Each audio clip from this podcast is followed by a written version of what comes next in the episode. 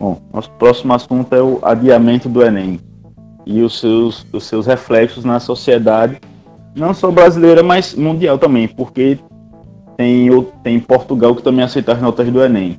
Então tem pessoas que fazem nem aqui para estudar em Portugal.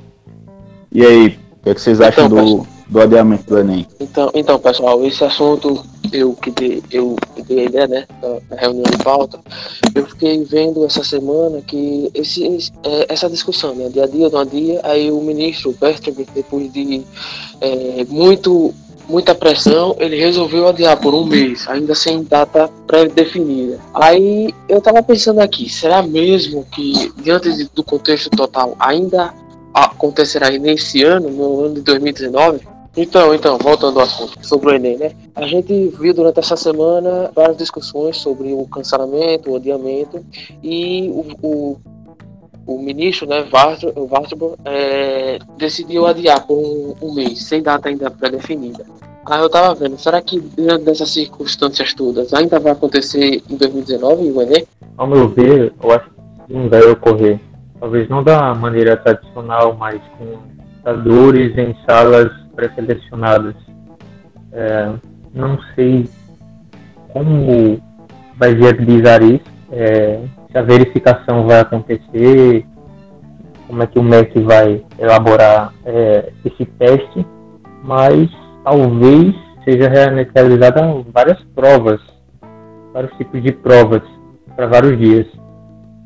É, por que eu acho isso? Porque não vai ter sala suficiente cheia de computador é, é um, um dos meios que eu vejo assim, na minha cabeça. Se a crise continuar, eu acho que sim, até a vacina for legalizada. Então, é isso. Ele tem que ocorrer porque senão vai atrasar o futuro dos, jovens, o futuro de quem quer uma, uma faculdade ou uma carreira na vida. Né? Então, vai acontecer. É possível. Tem gente que está estudando, se preparando aí, é, até está sendo prejudicada por causa disso. Mas a, a lei da informação está em vigor. Quem quiser ter informação, é, consegue. Só tendo comunicado, a pessoa em si consegue comunicação com alguém é, da prefeitura e consegue a informação, consegue acessar a internet, consegue ter esse respaldo legal. Então é isso que eu acho. Vai ter vocês acreditam que seja necessário o adiamento? Eu acho que sim. Rapaz, eu acho que não. Por quê? O Enem não é uma prova de um ano só. Quando você está na escola, o Enem você é preparado às vezes três ou quatro anos para fazer. Então, quem está realmente preparado, se preparando para fazer o Enem, já está pronto. Pode fazer o Enem a qualquer momento. Então adiar não tem sentido nenhum. Agora, quem não está preparado, independente da data, vai tirar nota baixa do mesmo jeito, não vai estar preparado de qualquer jeito. Então acho sem sentido adiar. Porque vai, vai atrapalhar as pessoas, por exemplo. Tem pessoas que fazem nem aqui para estudar em Portugal. E a, a faculdade de Portugal não tem nada a ver com a data do Enem. Então já, já vai atrapalhar essas pessoas. As, as, o próprio calendário acadêmico desse ano do, já está uma merda, já está todo atrasado. Vai atrasar mais ainda. E, e se não tiver nem a já é, vai ficar um ano sem, sem pessoas formadas. Eu acho o seguinte, que temos que lembrar mais uma vez que sim, se for por algum motivo de evitar aglomerações, de evitar 50 pessoas ou até 60 em uma sala só, é justo sim fazer esse adiamento. Mas se for por outros motivos de divergências socioeconômicas, como tem sido abordadas diversos tipos de propaganda, diversos tipos de enquetes, eu acho, eu concordo plenamente com o Dudu. O Enem não é uma prova de um ano. O Enem é uma, é uma preparação desde o momento que você entra no ensino médio. É, são todos os assuntos abordados no ensino médio caem nessa prova. Então, o aluno que tem o conhecimento, o aluno que prestou atenção às suas aulas, o aluno que foi à escola e não faltou, ele tem por obrigação ter esse conhecimento na cabeça. E se infelizmente se sair mal na prova, me desculpe, mas talvez essa pessoa não esteja totalmente preparada. Cara, eu penso o seguinte. Eu penso o seguinte, tipo, é, eu fico nos dois lados. É, eu concordo com o Dudu e Natan, Eduardo e Natan, sobre é, o aluno já estar tá preparado pra, pra, durante esse tempo todo, só que tipo, a gente tem que ver também os mais pobres, pô. é, pessoas, crianças que estudam em escola pública, que não tem o rede Wi-Fi para estudar. Como é que vão estudar? Vão perder um ano sem, sem estudar, sem nada, porque nem- pessoas que não têm livro, não têm internet. Como é que vão estudar para a prova durante essa pandemia do, do Covid? Vão chegar na prova meio que sem saber, né? Nem quase nada. Aí o que é que vocês veem nisso aí? Pessoas que não, não, é, que não tem nem internet para estudar. Henrique, em outros anos, quando se teve greves muito longas da educação, o Enem ocorreu da mesma forma. Isso é mais ou menos o que está acontecendo hoje, tipo uma super greve, entre aspas, da educação, ninguém indo estudar, só que as pessoas podem ter acesso a livros, ter acesso a vídeos na internet, ter acesso a tudo isso. Mesmo a pessoa, a pessoa mais pobre que não tiver Wi-Fi, ela tem internet do celular para assistir, para assistir, para estudar. Então é mais difícil, é. Mas também não é impossível. E se a pessoa realmente estiver focada no Enem, já vem se preparando há- há outros anos. Então não justifica a mudança do Enem. Então, concordo, concordo com vocês. Nesse sentido, eu concordo sim. Agora, eu não sei se o Rafael vai querer falar, mas eu ainda tenho uma pergunta. Vocês acreditam que o Enem vai acontecer ainda esse ano? Saber se vai acontecer ou não é, é uma grande dúvida, Henrique. Eu vou complementar uma coisa aqui. É, escute, foi feita uma pesquisa re- em relação à população, à porcentagem da população que usa a internet no Brasil. Cerca de 60% da população do Brasil usa a internet. Certo? Porém, um 30% não usa a internet. E outra, tem pessoas que precisam ir para as escolas para estudar. O argumento de vocês foi o seguinte: ah, mas as pessoas se preparam anos para estudar. E quem vai fazer o Enem pela primeira vez? Certo? E quem necessita ir para a escola para estudar? E quem não tem livros em casa para estudar? Precisa de uma biblioteca para estudar? Como é que essas pessoas ficam? Certo? Pessoas que estudam em escola particular têm uma grande vantagem, pois estão tendo aulas online. Mas escola pública não está tendo. Escola pública não tem esse suporte, infelizmente não tem. A defasagem é muito grande. E vai aumentar mais ainda em época de pandemia. A desigualdade aumenta mais ainda. O nível, a disparidade de competitividade aumenta mais ainda. Mas aí Natan argumenta: ah, mas tem cota de escola pública. Você já viu geralmente quantas vagas tem para cota de escola pública? 50% das vagas. 50% das vagas. Isso. É muita coisa. Nem sempre é 50%. É Não é 50% das Não é vagas. 50%. Natan, não é 50%. Olha, velho, o Sisu, velho. Eu já tentei. O Tesouro no passado, pô, é 50% das vagas, pô. Não, meu filho, eu já- eu, já tentei entrar por cota de escola pública. Não, 50% é de cota de forma geral. É de cota de forma geral. Rafael, a cota, a, a cota de colégio público, ela en- engloba o 50% inteiro. Dentro desse 50% existem para brancos, para negros, para pardos, ou desculpa, para brancos e pardos, negros, deficientes, é, e entre algumas outras indígenas, algumas outras classes que são abordadas, mas são 50% das ou vagas seja, então, não para apenas colégio público. Sim, escute, mas então, é você tá dizendo, não é escola, não é 50% livre a qualquer pessoa que, escola, que estudou em escola pública. Não, ele é, ele é setorizado. Ou seja, em época de pandemia, a desigualdade aumenta. Em questão de ensino, por exemplo, aumenta bastante. Como é que fica essas pessoas que não têm acesso à internet? Como é que fica essas pessoas que dependem da escola para estudar? Certo? O Estado tem que ver isso. E como foi visto, foi decidido pela ampla maioria dos votos no Senado que era necessário um adiamento. Não só por conta dessa desigualdade, mas também como é que vai estar a situação do coronavírus até novembro, certo? Provavelmente já vai ter baixado. Mas será que ainda vai estar tendo contágio? Nem que seja mínimo?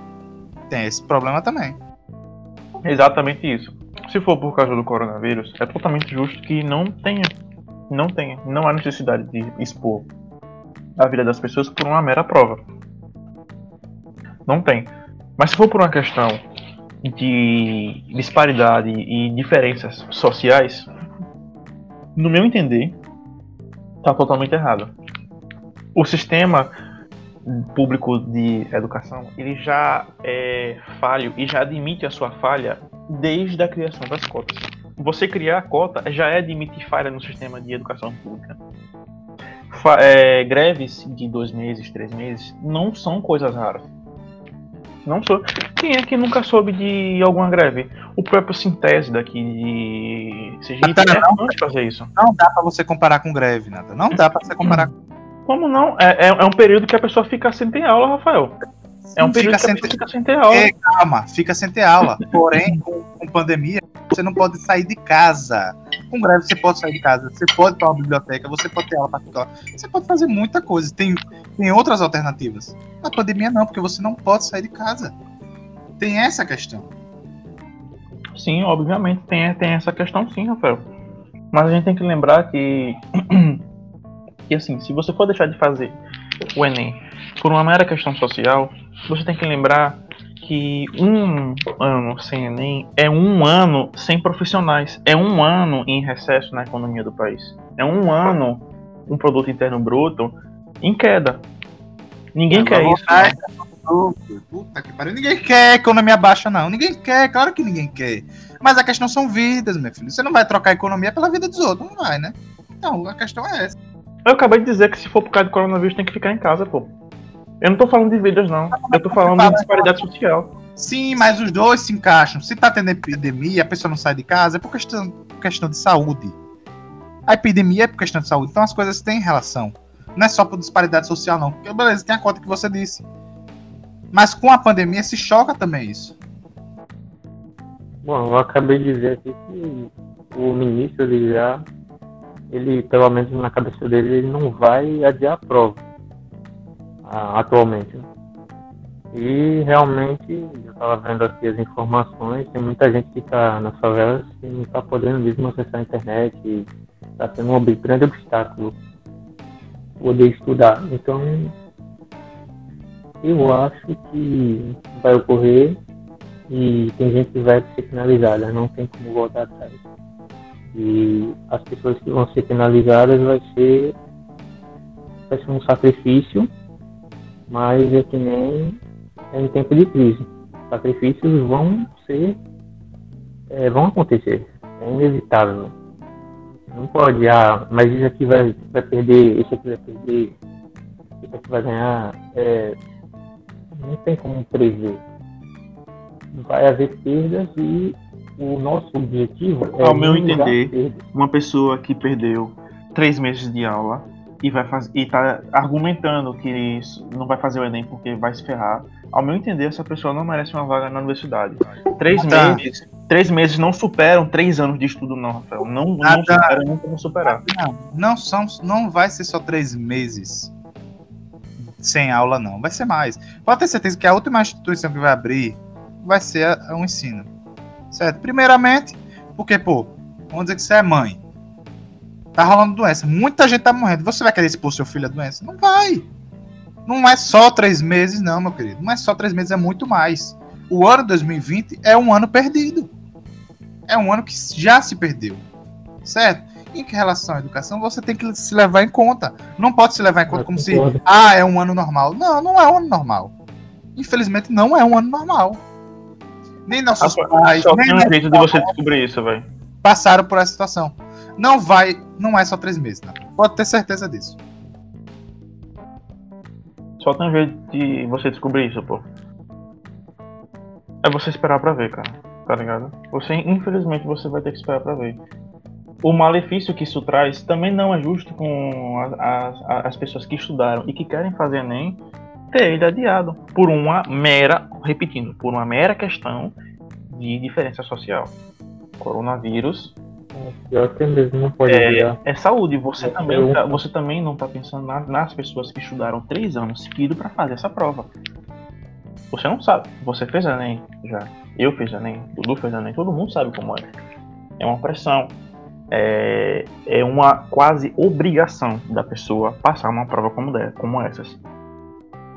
Então, assim, tem, é, você não pode penalizar mais da metade dos inscritos no, no Enem por uma questão de, de diferenças sociais. Então, já que você quer adiar o Enem por causa disso, então pronto, sugira que você retire as cotas. Retire as cotas, desse jeito todo mundo vai competir igual. Natan, Natan, tem que falar quantas vezes que não é uma questão meramente social, que é uma questão de epidemia, é uma questão de saúde, que não dá para você falar de adiamento do Enem sem levar isso em conta. Não é só uma questão de, de meramente de questão social, não é. É questão meramente Eu gostaria de saber qual é o argumento do meu, do meu querido Eduardo sobre, sobre essa situação. Eduardo, o que, é que você acha sobre isso? Qual é o seu pensamento? Como eu já falei, o Enem não é não é uma prova de um ano só. Eu já tive o desprazer de fazer o Enem cinco anos e acompanho o Enem desde quando ele começou a ser obrigatório para entrar nas universidades federais. E digo, a, a, a semana, principalmente a semana que antecede o Enem, é a pior, é a pior semana do estudante, porque ele fica sob, sob pressão da escola, dele própria, da família, porque a, a, tem muitos casos, pô, que a família inteira depende de que aquela criança passe no Enem, porque é uma criança, pô, as pessoas fazem Enem com 17, 16, alguns com 18 anos, e é uma pressão muito, muito grande, pô, pra, pra, pra as pessoas virem se planejando, às vezes, um, dois, três, quatro, cinco anos, e, e de uma hora para outra, não, não vai ter mais o Enem não esse ano. Aí o sonho daquela pessoa e da toda a sua família vai ser adiado por mais um ano, sob qual justificativa? Coronavírus, beleza. Não vamos ter Enem por causa do coronavírus para evitar aglomeração. Então, ah, não vamos ter corona, não vamos ter Enem porque as pessoas não estão indo para a escola. Eu não concordo. Eu não concordo, porque o Enem não se, não se faz só na escola. O Enem se faz em casa, estudando em casa, estudando na escola, estudando é, fora dos horários convencionais de estudo. Então eu discordo completamente com, adia, com o adiamento do Enem sobre o pretexto de, de, de sobre o pretexto social. Isso é desculpa de perdedor. Porque quem está realmente preparado, independente da classe social, faz o Enem em qualquer hora. Às vezes vários Enems por ano. E vai se sair bem todos. Então disser, ah não, não quero que tenha Então. Eu não quero que tenha Enem esse ano não, porque eu sou pobre, eu sou desfavorecido. Isso é desculpa de perdedor. Complexo de vira-lado. Porque quem realmente quer, independente da situação financeira, estuda e consegue. Ah, beleza. Eu vejo o Enem e o ano de 2020 como um- uma fila de banco. Por, é, eu vou explicar. É como se fosse você tem um caixa preferencial, que são as pessoas que mais precisam. As que mais precisam vão fazer esse ano. Vão pegar essa fila de caixa. 2021 é outra fila de caixa. para as pessoas que, é, que futuramente, com vai existir a vacina, né? É a projeção, e vão poder fazer em seguida, é uma crise. Também tem um ponto que a gente tem que aceitar no, nas medidas preven- preventivas, que é respeitar, vai ter o- os oficiais lá de saúde, vão respeitar os espaços de dois metros, vai ter aquela toda fiscalização, tem que confiar também que vai acontecer alguma, alguma medida cautelosa, né? Então, é, creio eu que o governo vai ver isso, a saúde vai ver isso, para que ocorra da melhor forma possível, né? Por isso que eu acredito que vai ocorrer. Então, Rafael tem algum ponto? Henrique? Ah, vou dizer uma coisa. Bom, bom, deixa eu falar. Deixa eu falar. Ah, então vai, fala.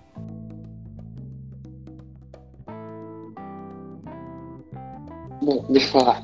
É, eu concordo, concordo com isso aí, com o que o Dudu e falaram. Agora eu volto a bater naquele ponto. É, você tem uma comunidade pobre. Nem todo mundo tem internet, mesmo que seja 3G, pô. nem todo mundo tem. Como é que você vai pegar?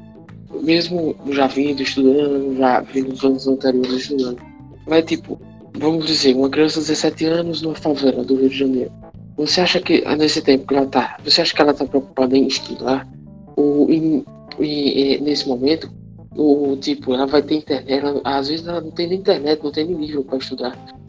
A pessoa, a pessoa lá no, no morador da favela, ela nesse período, ela vai, vai ver, pô, ela não tem nem livros, não tem, não tem é, nenhuma rede 3G para estudar, para procurar sem aulas. Como é que ela vai se preparar para a prova? Aí chega no momento da prova, é, não, não vai ter o conhecimento necessário, vai ficar é, sem, sem uma base. É isso que eu penso. Henrique, você falou aí que a pessoa da favela não está preocupada em estudar nesse momento como esse. Então, se ela não está preocupada em estudar, ela não está preocupada em passar no Enem. Então, é indiferente se é Enem agora ou não. Concorda? Dudu, você tá desvirtuando o que ele tá falando, viu?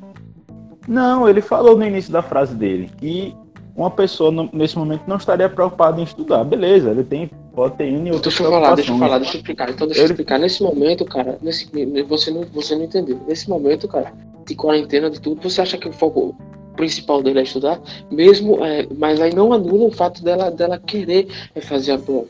Mas, mas você mesmo, vamos lá, você vai estar prestes a fazer um Enem pra você morar numa, numa favela, você não tem nem o que comer. Você vai estar preocupado o quê? Em comer, né? Não? Mesmo você, você tendo o, o. pra fazer a prova esse ano. É isso, cara. Uma coisa não anula a outra. Isso que eu estou falando. Então, se fosse assim, nunca ia ter Enem. Porque sempre tem alguma pessoa que vai ter que escolher ou estudar ou trabalhar para comer. Então, se fosse assim, nunca ia ter Enem. Não, Dudu, não. O que ele tá querendo dizer é o seguinte: em relação, em relação à situação de calamidade pública, de epidemia, que as pessoas precisam do básico para sobreviver, a pessoa não tem condição. O, o, o men- menos essencial, vamos dizer, numa hora dessa, é os estudos. O mais essencial é a sobrevivência. E numa situação que a pessoa nem consegue se manter direito, depende do governo, e, tam, é, e também. É, depende do governo para se manter. Ela vai priorizar a sobrevivência principalmente os mais necessitados, que é a população que mais vai sofrer nessa crise. Certo? E uma pessoa que é pobre, pobre mesmo, ela não tem livro. Ela não tem condição, ela depende da escola para estudar. Os livros estão na escola, nas bibliotecas. Ela não tem é, livro, não tem acesso à internet, não tem essa condição. Beleza, eu, você, todo mundo que tem aqui tem condição de estudar em casa. Tem essa possibilidade. Porém, temos que levar em conta a, a enorme desigualdade social que é, o, que é o Brasil. A enorme pobreza que é o Brasil, a miséria que é. Muitas pessoas não têm esse pri- privilégio que a gente tem. Isso deve ser reconhecido, principalmente numa situação como essa. Tá certo, Rafael. Mas só que, mas só que aí você já tá praticamente com um discurso político. Porque tem muita gente que fora da pandemia já tá nessa situação de, de miséria, de depender do Bolsa Família para poder sobreviver, de ter que pegar o ônibus do governo para andar duas, três, quatro horas para poder chegar na escola e estudar. E a única refeição que ele vai ter é a refeição da escola, a merenda da escola. Então isso já existe hoje, é isso que eu tô dizendo, isso já existe hoje, não é por causa da pandemia que isso aconteceu. Então, se for por isso, por esse motivo, não vai ter mais Enem. Porque tem pessoas que, mesmo com as escolas abertas, não tem como chegar na escola, porque a escola é muito longe. Tem pessoas que, que ou estuda ou vai trabalhar para comer. E tem pessoas que, que não tem condições nenhuma de estudar, crianças, adolescentes não têm condições nenhuma de estudar. tá? Mas mesmo assim, algumas delas conseguem ter desempenhos expressivos no Enem, melhores até do que pessoas de, de escolas particulares renomadas no Brasil. Então, a situação social da pessoa influencia. Beleza, mas ela não é determinante para o sucesso ou o fracasso dela. Então, eu, eu volto a repetir: eu não sou a favor de cancelar o Enem desse ano por causa disso. Coronavírus, beleza, mas por causa disso não. Porque se for assim, não vai E- ter mais Enem nunca na- no Brasil até Você, então, todo mundo então, ser rico e milionário. ente- então, entendendo o seu ponto, só para fazer entender o seu ponto, o seu de Natan, né? Você então é a favor que aconteça mesmo sem nenhuma prolongação do, do, do Enem na data exata, que era em novembro, se eu não estiver enganado. Então, a gente não sabe como o Brasil vai estar na data do Enem. Então, o que é que pode ser feito? Pode ser adiado, beleza. Mas que tenha justificativas para tal. Não, vamos adiar o Enem por causa do coronavírus. Beleza, tranquilo. Então, não, vamos adiar o Enem para que as pessoas possam estudar para fazer. Aí sim, aí libera as escolas, as pessoas estudam um mês, dois meses e faz o Enem. Adiantou o que isso? Nada, que um mês, dois meses a pessoa não aprende o que cai no Enem. Não dá nem para fazer uma revisão dos assuntos principais. Então também não adianta nada. E agora, e agora já mudando, é, mudando um pouco de foco, vocês acham mesmo que, que o Enem vai, vai ser ocorrido da forma que tradicional, mesmo com o coronavírus? Eu mesmo acho que não. Porque com essa doença, bicho, acho que vai ter que tomar, vai ter que levar a sério, vai ter que ver medidas aí muito sérias, porque do jeito que tá, eu acho que não vai ser realizado esse ano não. Queria ouvir a opinião de vocês se depender realmente do coronavírus, eu acho que provavelmente tende a ser adiado. Natan, você tá com um eco forte aí. Se depender realmente do coronavírus. Para, para, para, para, para, para, para. Resolva esse seu eco aí que tá. Alô, alô, alô, alô, alô, alô, alô, alô, alô, alô, tô ouvindo agora? Acho que agora parou o eco. Aham, uhum. tá ouvindo agora bem, né? Sim, pode falar. Vamos lá, um, dois, três e. Então. É... Então, Henrique, eu acho que se depender realmente da extensão desse novo coronavírus, desse, dessa doença, eu acho que realmente tende sim a ser adiado ou até, em casos extremos, cancelado. Isso tudo depende do avanço da doença no Brasil e do que os nossos políticos vão fazer em relação a isso. Cara, se for cancelado, aí eu volto a, eu ia concordar com vocês. Vai ser um enorme estrago, não só para a economia, mas para todos. Que aí já volta o que você falou, né? Vai ser profissionais a menos, tudo a menos. Eu, particularmente, não não torço para que seja cancelado. Henrique, então, para que não chegue a ser cancelado. Você pensa no seguinte: o adiamento do, do Enem é uma coisa que a gente tem que pensar que não vai ter só uma repercussão em, em apenas um ano ou em dois o adiamento do Enem é uma coisa que pode ter uma repercussão e pode mudar a data dessa prova para sempre. Por exemplo, é, se por algum motivo eles adiarem o Enem para fazer em outubro. Não, é, outubro não, desculpa. É, fevereiro, março até do próximo ano. Quando é que vai ser a próxima prova então? Entendeu? Ou seja, vai mudar o cronograma das inscrições, vai mudar o cronograma das próximas provas entendeu? Isso tudo vai gerar uma confusão tremenda para o, o ensino. Não apenas o SISU que vai ser afetado, as, as faculdades que irão receber os alunos vão ter esses os períodos totalmente bagunçados de acordo com as pessoas que seguiam os, os calendários antigos. É, porque imagine só se você hoje é uma pessoa que está no terceiro período e hoje vamos supor que as pessoas entrem pelo vestibular, pelo SISU, hoje. Então, o calendário delas é totalmente diferente do seu. Não, não vai existir mais controle de quem está entrando, de quem vai saindo. É, se for muito cedo ou se for muito atrasado, as, as, faculdades podem ter problemas com a administração de vagas. Isso tudo não é uma mera questão de datas, de ah, pode tal dia, não. É uma questão de organização, da completa organização de todo o sistema público superior de educação. Concordo, concordo. Foi até o que eu disse. Concordo, concordo.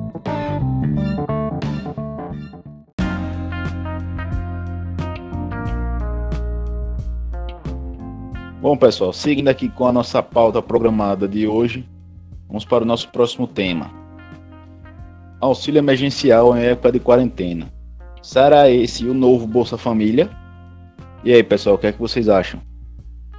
O novo auxílio emergencial ele veio sim para favorecer milhares de, de famílias que estão em processo de crise por causa dessa doença, por causa dos efeitos que ela traz, né? Mas uma coisa que tem que ser discutida, ao meu ver, é esse impacto na sociedade. É claro que é, é um benefício muito grande, que ajuda muita gente, mas a que custo isso vai trazer?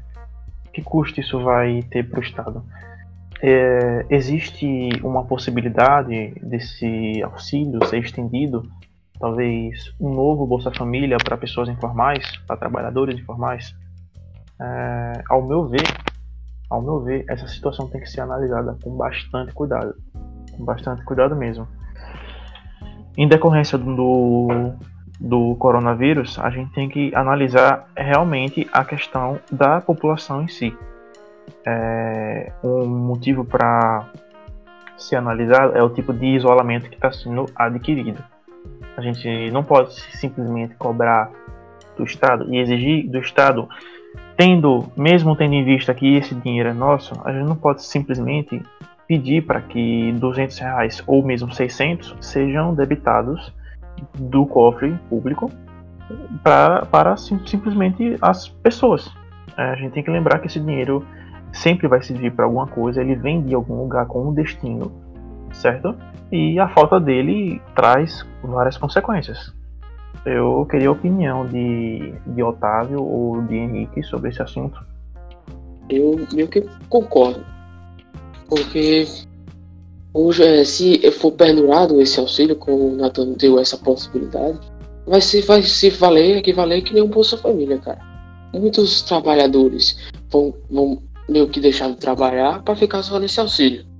Minha opinião inicial é essa aí.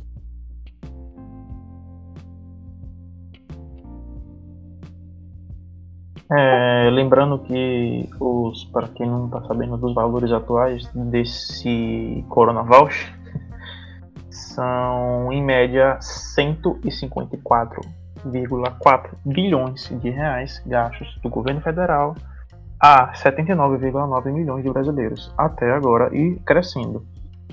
Então, assim, isso, isso no primeiro mês, no primeiro mês de auxílio. Ou seja, ainda temos mais dois pagamentos pendentes a caminho. Então, ou seja, ou é um gasto, um gasto enorme. Ou seja, você, você imagine o rombo que vai ser no final. Não, no, por enquanto, por enquanto é válido por causa dessa epidemia, dessa pandemia. Então, mas se continuar tendo esse, esse auxílio, você imagina o rombo que vai ficar, né? Cada vez mais o Estado é, ficando colapsado, né? Você imagine se perdurar esse, esse auxílio. Sim, podemos até tentar compreender o pensamento do atual presidente em pedir e simplesmente defender a bandeira, estando certo ou errado, na opinião de várias pessoas, mas defender a bandeira do liberamento, das pessoas poderem sair na rua, porque sim, existe, e já foi dito pelo, pelo próprio, existe sim um, uma preocupação, um pensamento no que esses, esses valores, que são em níveis astronáuticos, né, são enormes, existe sim uma, procura, uma preocupação dessas pessoas no poder sobre o rumo que esse valor vai, vai causar a, ao, aos cofres públicos, ao pagamento de dívidas, de, de dívidas externas, à inflação, que a cada momento é imprimido mais e mais dinheiro, entendeu? É, e caso vocês não saibam como funciona uma inflação, é basicamente controlada pelo valor do ouro, né? cada governo tem que ter o equivalente, mais ou menos, não só pelo ouro, mas por várias outras coisas, deve ter mais ou menos a mesma quantidade em dinheiro, em valor, no caso, do ouro em cofre. Então, se o governo emite mais dinheiro do que ele tem em ouro, a inflação começa a subir, a moeda desvaloriza e a disparidade entre uma moeda como o real e o euro aumenta drasticamente, como está acontecendo agora que chegou a seis reais, não puramente por motivos de inflação, mas por é, problemas no governo Bolsonaro. E isso associado a pessoas que não precisam, não estão dentro do, dos beneficiários, fraudando o sistema para é, receber o valor né, durante, durante esse período e, por, e postergar nesse período. Ou seja, quanto esse roubo, essa inflação, esse é, com enorme depredação do sistema é, econômico do Brasil afetará, né? Exatamente. Du, é, Eduardo, o que, é que você acha sobre esse assunto? Rapaz, eu acho que o Corona Voucher é uma boa iniciativa, assim como o Bolsa Família. Mas o que o problema do Corona Voucher e também do Bolsa Família é o que está por trás disso, porque não adianta nada o Estado bancar o Corona Voucher e o Bolsa Família e atrapalhar todo o resto, porque nós, vivemos, nós somos um dos piores países para se fazer negócio do mundo.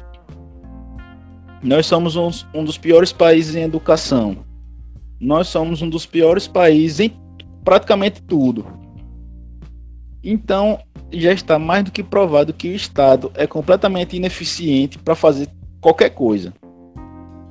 Então, se talvez, vamos fazer um exercício aí de imaginação. Se o Estado não fosse tão, tão presente nas nossas vidas, atrapalhando tudo que a gente faz, cobrando impostos abusivos, superfaturando obras, superfaturando tudo que, que a gente consiga imaginar e não consegue imaginar, Será que seria necessário Corona Voucher e Bolsa Família? Eu acho que não. O que é que vocês acham? Se a gente vive, se a gente, se a gente, se a gente vive, se a gente vivesse numa economia mais aberta, mais liberal, sem tanta interferência do Estado, será que hoje o Brasil seria a miséria que é, ou a gente ser, a gente romperia o teto do, do terceiro mundo e estaríamos nos encaminhando para chegar no primeiro mundo? O que, é que vocês acham? Bom posicionamento. Mas eu queria. Vamos ouvir Rafael. É, infelizmente, numa situação dessa, numa situação de exceção, numa situação que não se pode. de total caos, de, de total. De total fora, situação totalmente fora do padrão, infelizmente há um, necessário um papel do Estado numa situação dessa, independente se o país é liberal ou não. Né? Rafael, País... só um parênteses, Rafael, só um parênteses rapidinho. Eu não estou dizendo que o Corona Voucher é uma má ideia, ao contrário, é uma boa ideia e o Bolsa Família também. Eu tô, eu, o que eu levantei foi o seguinte: se o nosso país fosse mais aberto para negócios, um país que não interferisse tanto em quem quer produzir, em quem quer gerar empregos, será que o Corona Voucher e o Bolsa Família seriam necessários ou não? Entendeu? Eu... Meu, meu, meu questionamento foi esse. É necessário, eu concordo que é necessário o, o auxílio do governo. E independente de, de país liberal ou não, infelizmente o Estado tem que participar da situação, pois não há não há produção da indústria. A indústria está inativa, a não ser para coisas essenciais. E infelizmente se torna necessário uma intervenção do Estado nessa situação. Certo? Isso é, é exceção, como eu estou dizendo, é uma exceção, não é a regra. Entendeu? Com, em regra, eu concordo com, com o Dudu. Dudu é Eduardo, só para deixar claro eu, eu concordo. Porém, numa situação como essa, infelizmente, como não há produção, fora o essencial, é necessária a participação do Estado. Essa é a minha opinião. Sim, você não respondeu a pergunta, o questionamento de, do Eduardo. O questionamento foi se, se fosse um país liberal, é, se seria melhor é isso? Isso, isso, isso, responda aí. Eu, eu respondi isso agora no final. Eu disse que, em regra, eu concordo com o Dudu que se for, melhor seria que houvesse um, é, um liberalismo no, no sistema econômico. Isso, isso é verdade. Precisa do papel do, do Estado, sim. É verdade. Mas vamos lá, é, continuando, é, é, tudo de acordo com o sistema, com a pergunta, né? É, o novo pode virar um Bolsa Família? Então vamos lá. Vocês acham que isso não pode acontecer, não? Tipo, é, o povo ficar tão acostumado, mesmo depois que passar a pandemia dos 600 reais, e querer continuar esse programa? Eu espero, do fundo do meu coração, que isso não aconteça. Porque senão a gente tá, tá todo mundo arrombado. Porque a coisa mais fácil do mundo é a pessoa se acostumar com a vida mole. Então muita gente que, que por exemplo, está é, tá recebendo esse dinheiro e, e não precisa. Então vai, vai arranjar subterfúgios de aparentar precisar do dinheiro mesmo não estando precisando, para continuar recebendo esse dinheiro. Por exemplo, um ambulante, ele vai continuar dizendo que não tem condições de trabalhar e tudo mais para receber o dinheiro, sendo que ele vai trabalhar todos os dias. Igual acontece com quem está afastado por INSS, algumas das pessoas estão afastadas pelo INSS, que tem condições de trabalhar e diz que não tem só para ficar recebendo dinheiro do INSS e fazendo atividades paralelas ao que ela fazia antes. Verdade, verdade. E é como até eu falei antes, pessoa, cada vez mais pessoas vão querer se, se equivaler, dizer que está dentro do programa, não estando. Como até o Bolsa Família hoje em dia. Tem muita gente que recebe, não sei se todo mundo já sabe, mas tem gente que recebe Bolsa Família e não está dentro do programa. Recebe por pura é, incompetência do Estado. É, isso aí Sim. caracteriza até fraude, né? É, no caso, o governo, se ele fosse um pouco mais rígido, ele veria isso na, no próprio Receita Federal, porque no final a gente tem que prestar conta de todo o bem material que a gente tem. É, isso é só seguir a trilha do dinheiro, no caso. É, se o Estado fosse eficiente, ele seguiria a trilha do dinheiro e saberia quem está lucrando e procuraria saber de onde é, que é o correto a se fazer. Mas como não acontece, não tem verificação, o povo quer o bem bom, o lucro, vai continuar essa merda mesmo. É isso que acontece. Tornar esse país um pouco mais digno economicamente. Você está falando da, do brasileiro ter a capacidade de eleger pessoas então, competentes para liderar o país, é, é isso? Exatamente, é, exatamente, porque é o que acontece. Se não tiver essa, esse controle, é, controle para o bem, não tem como o país sair dessa crise, porque infelizmente vamos voltar de volta, vamos voltar ao que era em 1500 o feudalismo da vida. O país continua sendo grande parte agricultura. Então é triste, é uma triste realidade. Sim, eu concordo com você. É, infelizmente, é porque é o seguinte, a gente vive num país de ignorantes, certo? As pessoas votam muito mais pela emoção do que pela razão. Né? Não é à toa que Bolsonaro foi eleito. Mas é o seguinte. É, é o que a gente estava falando. É um pouco do assunto que a gente estava falando na pauta passada em relação à educação. Que é óbvio, sem educação, esse país não vai para frente. Certo? é, ministro como Weintraub, pô, velho, o que é que esse cara fez de relevante para educação? É só um ministro que foi colocado lá por questão ideológica, sabe? Eu acredito que que o brasileiro precisa levar mais a sério a política, não ser só mais uma coisa de fla-flu, sabe? Porque todo mundo tá no mesmo barco, né? Beleza, é, cada um tem seu candidato, mas, pô, você é a favor de tal candidato? Beleza, mas por quê? O que é que esse cara fez que valida esse cara ser eleito para algum cargo, sabe? É, é, esse tipo de pensamento que deve ser é, é, levado em conta. Sabe? Não só o discurso, porque falar, qualquer um fala, né? Até papagaio fala. Então, sabe, que eu vou falar que é o óbvio, mas é o óbvio que, infelizmente, não não é levado em conta. Né? Basicamente é isso, essa é a minha opinião. Rafael, eu achei muito importante deixa, esse deixa seu, seu ponto aí. Eu acho que a gente aqui com o podcast, eu acho que a gente aqui com o podcast tem vai ter um papel importante, apesar de estar no começo, mas tem, já tem algumas pessoas que nos ouvem, inclusive um abraço aí para os nossos ouvintes, que nos ouvem e pode ser que o que a gente esteja falando aqui mude a opinião dela sobre política, abra os olhos dela sobre algumas coisas que ela vê de um jeito diferente.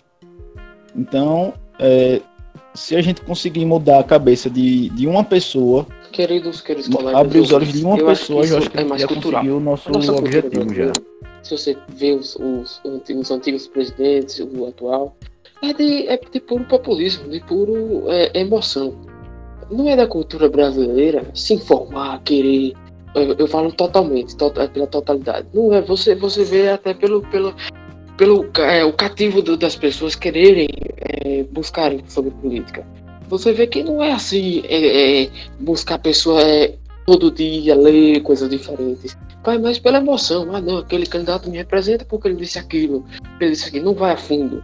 Isso é uma questão, para mim, cultural sabe? Aí você vê até os, os antigos presidentes, não só o Bolsonaro, o Lula, o, o próprio Dilma, a, o próprio o, o próprio Fernando Henrique, são todos questões culturais que você vê que é mais pelo populismo. Essa é a minha visão. É, o Henrique é um ponto bom para se ressaltar, porque você vê uma situação real. Trabalhador está trabalhando dia e noite para botar comida para casa. Ele não quer se inteirar totalmente na política. Ele só vê resumo de aquelas propagandas eleitorais chega no, no, ano eleitoral mesmo, vê só o que, o que é rápido, fácil. Porque ele não tem tempo para se inteirar. Ele, ou se ele tem algum, ele dedica aos filhos dele, à família, a um pouco do lazer que tem. Ou seja, as pessoas procuram um pouco de um caminho mais rápido. E é essas informações, esses estalos que tem na mídia, esses fragmentos de discurso e eles nem sempre estão corretos. Na verdade, muito, muita desinformação.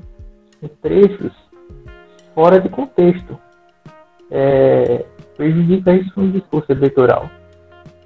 Então, é, é difícil analisar, porque grande parte é, talvez seja a maioria da parte da população, é desses trabalhadores que estão no dia a dia que não tem tempo ou se tem, dedicam ao lazer. É, esse é minha, meu ponto de vista. O que vocês acham? Não, só, só reforçar o que o Dudu disse, né? Em relação ao papel social que esse podcast tem, né? De informar a população, de transmitir conhecimento. É, beleza que não é o conhecimento mais apurado do mundo, mas já é um pingo de, de razão no meio desse oceano de racionalidade, né? Sim, sim, concordo plenamente com você, Rafael. É, eu, eu acho que, que a política não é, não é só feita por pessoas que estudaram a vida inteira para poder falar alguma coisa. A política também tem muito do, da, opinião, da opinião popular. Porque o que é um presidente, o que é um senador, o, o que é um vereador, se não um mero, mero servente, um mero, um mero vassalo do povo, né?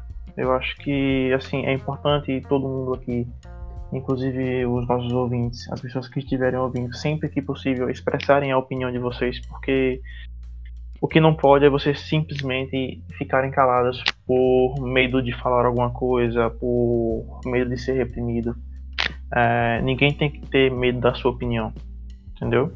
É, um dos principais motivos para existir é, um Senado, para existir uma Câmara de Deputados, é para realmente mudar leis, entendeu? Hoje o que pode ser um crime, o que pode ser ilegal, amanhã já pode ter, ter tido como uma coisa é, inaceitável. A gente pode ter vários exemplos na história da humanidade aí de coisas que aconteceram, né? Coisas que eram permitidas na lei e graças a pessoas que se disporam a pôr seus pensamentos a público, essas situações é, acabaram, né? E hoje nós vemos como regimes totalitários, regimes que matavam pessoas meramente por uma questão religiosa ou por classe social ou por, enfim, vários motivos, né? Continuo expressando a opinião de vocês sempre. É complicado. O povo geralmente está dando cargo para pessoas próximas. Você está vendo que o povo está votando e vai indo é, seguindo a manada. É um gado.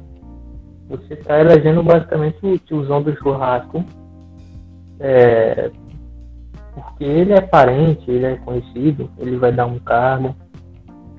É, e, e é uma, é uma pirâmide. Se um, um fala pro outro, fala pro outro, fala pro outro, ganha quem mais tem é, artimanha, ganha quem mais tem voz. Infelizmente, Otávio, é... eu concordo muito com você, mas eu acho realmente que o ser humano, ele ele sempre procura alguma coisa para seguir. Ele sempre quer estar em algum grupinho, ele sempre quer. É um ser extremamente sociável. Extremamente sociável.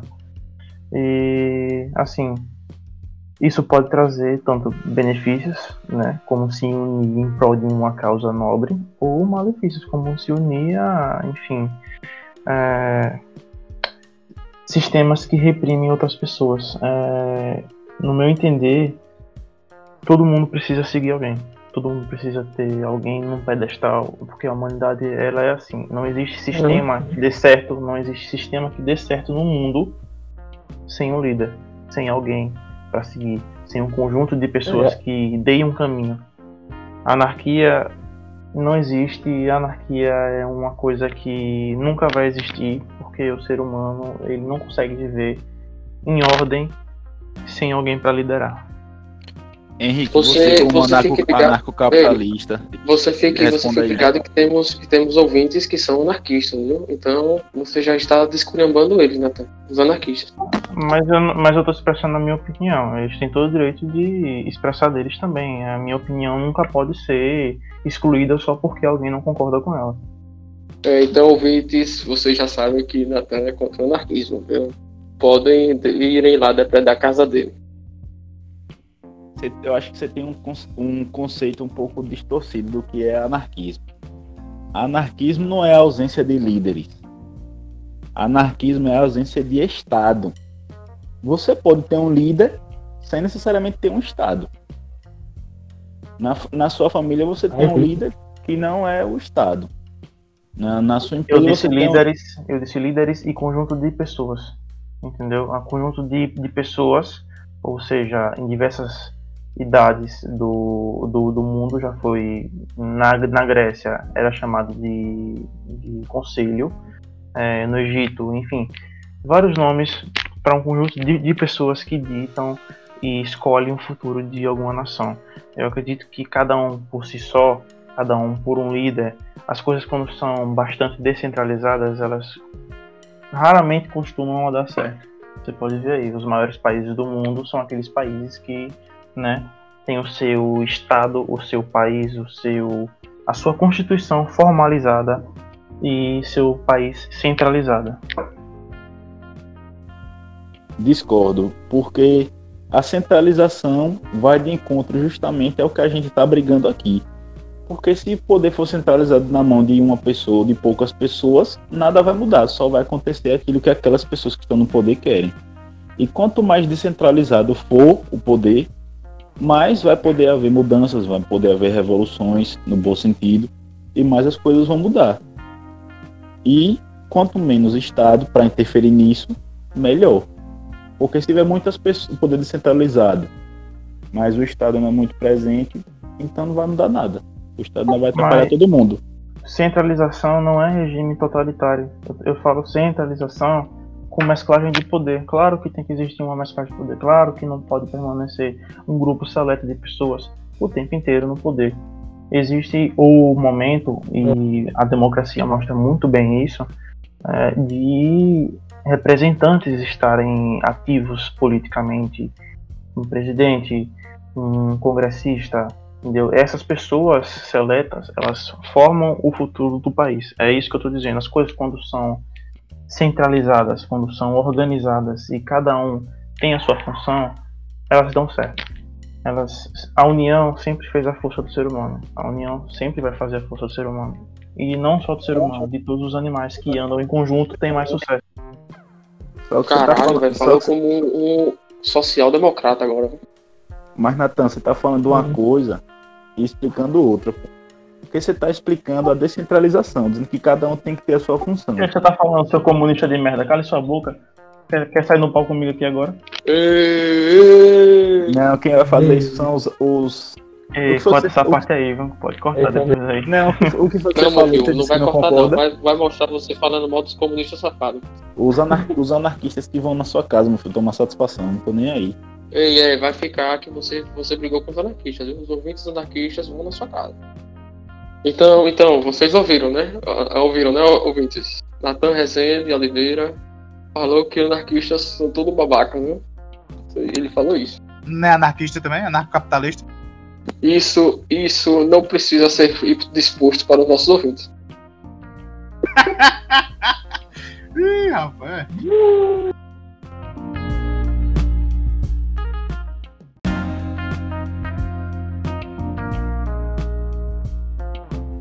saber dos meus colegas, dos ouvintes, vocês estão se movimentando durante a quarentena? Pois a, o exercício é um dos, dos meios não farmacológicos mais importantes para a, a, não, a redução do estresse e da ansiedade durante, durante a quarentena, né? E o, o, o meio para não contrair o vírus, o vírus da, do Covid-19. Eu, tava, eu queria perguntar para meus colegas, daqui a pouco eu vou falar mais sobre os exercícios físicos, se estão se movimentando, se estão fazendo alguns exercícios. E aí? Ah, bom, Henrique, a vida na quarentena tá meio difícil, meio complicada mesmo. É, hoje eu tenho feito alguns exercícios para espairecer, né? Desviar os pensamentos. Também tenho arriscado aqui no meu, meu fogão, né? Fazendo umas coisas diferenciadas. Afinal de contas, eu faço gastronomia, né? Mas se eu não fizesse, acho que é uma atitude até é, boa para quem não sabe cozinhar e quer fazer, preparar alguma coisa diferente, né? Pão com ovo ou rosovo. Então, é, a gente se vira estudando, vendo as séries e até mesmo subindo e descendo escada como forma de exercício. É, eu quero saber aí como é que o Natan está se virando aí nessa pandemia. Então, é, é uma boa pergunta e, e para mim, assim, no caso, eu meio que estou tentando o máximo não ficar parado, que tem quase sido uma missão impossível. Eu tenho andado um, um, um pouco de bicicleta aqui pelos arredores da minha casa, de máscara, entendeu? Sem ter contato com ninguém. É, mas fora isso, muita pouca coisa eu tenho feito. Primeiro porque eu ainda tenho os meus afazeres, né? Bom, Henrique, é, minha quarentena tá um pouco complicada. Eu tô comendo mal, dormindo mal e não consigo me exercitar, meu irmão. O negócio aqui tá complicado. Mas, tirando isso, eu acho que eu tô pelo menos conseguindo manter meu peso. Não ganhei muito peso na quarentena. E já estou pesquisando aqui alguns tênis em promoção para poder voltar a correr e fazer umas caminhadas para ver se baixou a barriga. E o negócio aqui tá precário, viu? Tá complicado. Então, queridos ouvintes, de acordo com os nossos, nossos amigos aqui, tem alguns tênis estados, outros não. É, eu, como estudante de educação física, é, estudando sobre esse assunto, acho muito importante todos é, fazerem, tentarem pelo menos fazer alguns exercícios. Pegar é, sacos de arroz, é, algumas abdominais, é, alguns agachamentos é sempre importante, pois o aumento do exercício físico aumenta a redução do estresse da ansiedade e, além disso, a, aumenta a imunidade fisiológica para você não pegar ou ter o Covid-19. E, e, então isso é importante para não ficarmos parados, pois com o aumento do exercício físico, aumentamos a nossa imunidade fisiológica, ou seja, aumentando para que, de forma natural, é, que o nosso, a nossa, a nosso corpo possa se defender do combate, é, e combater né, o, o Covid-19 sem a precisão de remédios, né? E, e, e, aqui até uma receita para até é, é, maiores de 60 anos, é, promove, que promove a manutenção da força e o equilíbrio, para sempre estar é, evitar quedas e fraturas para sempre e para tentar não pegar o Covid. É isso aí.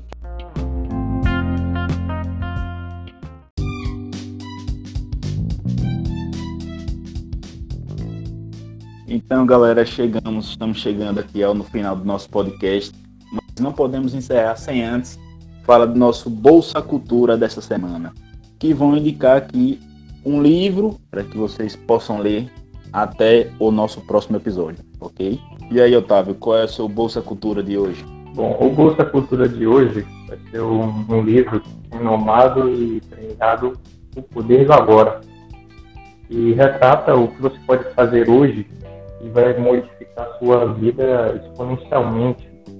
É, tudo a respeito do conhecimento e autodisciplina que você pode ter e tem coisas que mesmo você acha que sabe, mas no final, quando você vai ver, é outra coisa, é outra visão de mundo. Então, é um incentivo forte à leitura, a leitura desse livro. E você pode encontrá-lo no aplicativo da Amazon Kindle, é, ou livrarias virtuais, ou qualquer, é, qualquer plataforma que você consiga achar, googando ele. Inclusive, ouvintes que tenham empresas que tenham interesse em patrocinar aqui o nosso trabalho, podem ficar à vontade. Nosso Instagram e nosso, nosso e-mail para contato e nossas mídias sociais em geral vão estar na descrição do episódio também. Podem ficar à vontade para entrar em contato com a gente. Isso, isso mesmo. Então chegamos aí mais um final de um episódio, né, galera? Bom, pessoal, então é isso. Até a próxima semana. Lembrando que toda terça sai um episódio novo aqui. Então é isso, pessoal. E você, e você, pode, você pode dar sugestões de temas no nosso Instagram, CalangoCast. Dê lá seu, seu, sua sugestão de pautas. É isso aí, pessoal. Então até a próxima. Tchau. Falou, galera. Falou.